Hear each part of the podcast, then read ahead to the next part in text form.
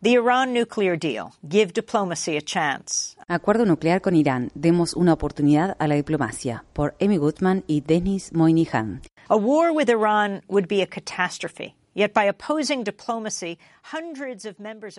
Una guerra con Irán sería una catástrofe, sin embargo, al oponerse a la vía diplomática, cientos de integrantes del Congreso podrían estar cometiendo un error que podría derivar justamente en un conflicto armado. El acuerdo nuclear con Irán, nombre que recibe comúnmente este complejo acuerdo diplomático, fue alcanzado el 14 de julio entre un grupo clave de potencias mundiales, la Unión Europea e Irán. El objetivo del acuerdo es restringir las actividades nucleares de Irán a un uso con fines pacíficos y anular la capacidad de ese país de construir una bomba nuclear.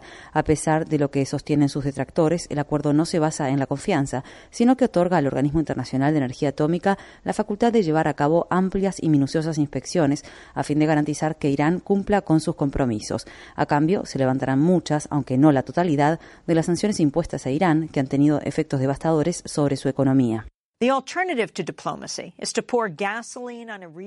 La alternativa a la diplomacia sería rociar con combustible una región del mundo que ya se encuentra en llamas a causa de conflictos armados tan intensos como complejos. El ejército iraní cuenta con más de medio millón de soldados y sin duda podría movilizar muchos más ante la amenaza de una invasión.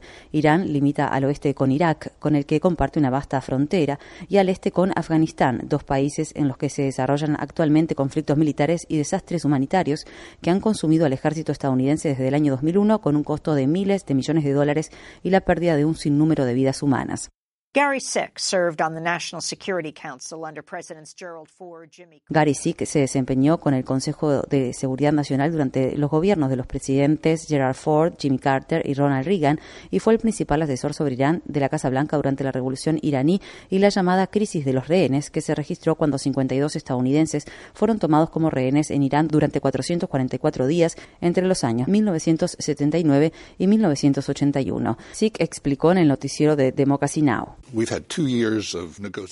Tuvimos básicamente dos años de negociaciones que fueron notablemente exitosas y produjeron algo que es complicado, pero que aún así resuelve el problema. Si el Congreso estadounidense lo rechaza, Estados Unidos se queda solo.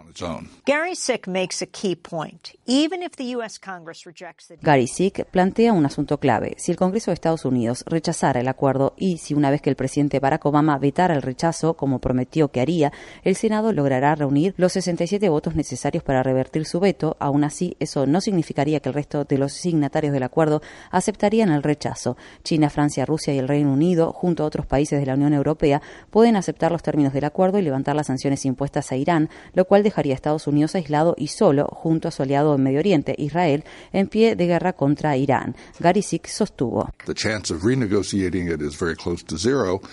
La posibilidad de abrir una renegociación es prácticamente nula. Con el devenir de la situación se corre el verdadero riesgo de llegar a un conflicto. Ello nos ubicaría no solo en el lugar donde nos encontrábamos hace dos años, que fue cuando el señor Netanyahu se paró frente al plenario de las Naciones Unidas, mostró la foto de una bomba y habló de llevar a cabo algún tipo de intervención inmediata, sino que en realidad sería aún peor, porque mientras tanto habríamos perdido el apoyo de la mayor parte de la comunidad internacional.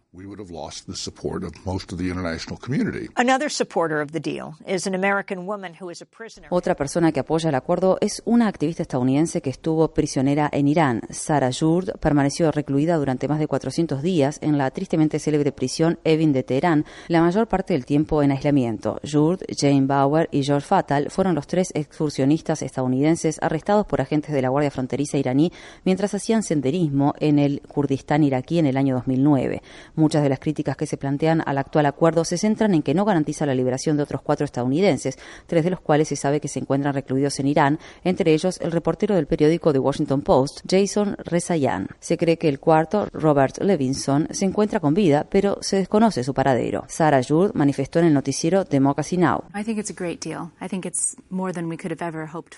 Pienso que es un buen acuerdo, creo que es mucho mejor de lo que se podía haber esperado. No solo debilita la línea dura de Irán y suaviza las tensiones entre ambos países, sino que podría conducir a una cooperación para combatir al ISIS. También considero que es bueno para los estadounidenses que se encuentran detenidos allá actualmente. Pienso que en realidad reduce los motivos para que el gobierno iraní recurra a la táctica de tomar rehenes.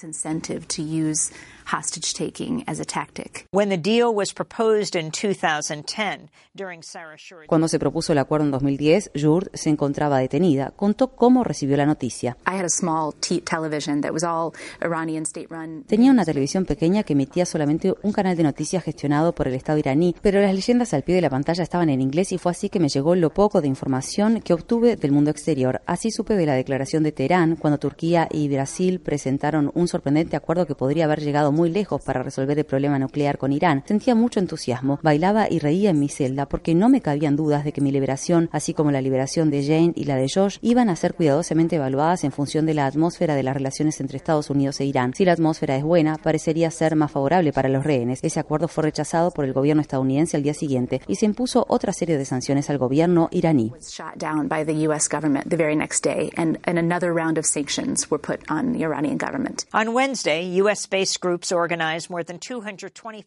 El miércoles varias agrupaciones estadounidenses organizaron más de 225 manifestaciones públicas ante las oficinas de los integrantes del Congreso en el marco del llamado Día Nacional de Acción, no a la guerra con Irán. Jurd se unió a muchas otras destacadas mujeres, entre las cuales se encuentran Gloria Steinem, Alice Walker, Jane Fonda y la activista por la paz Medea Benjamin, para declarar, tal como rezan las banderas del Grupo de Mujeres por la Paz de Kolping, las mujeres apoyamos el acuerdo nuclear con Irán, le decimos no a la guerra y sí a la diplomacia. Durante las negociaciones del acuerdo sobre armas nucleares con la Unión Soviética en el año 1987, el presidente Reagan dijo en repetidas oportunidades, confía pero verifica, haciendo alusión a un proverbio ruso. Resulta claro que Reagan no confiaba en los soviéticos, por eso insistió en un riguroso proceso de verificación. Este acuerdo con Irán incluye exactamente eso, demos una oportunidad a la diplomacia.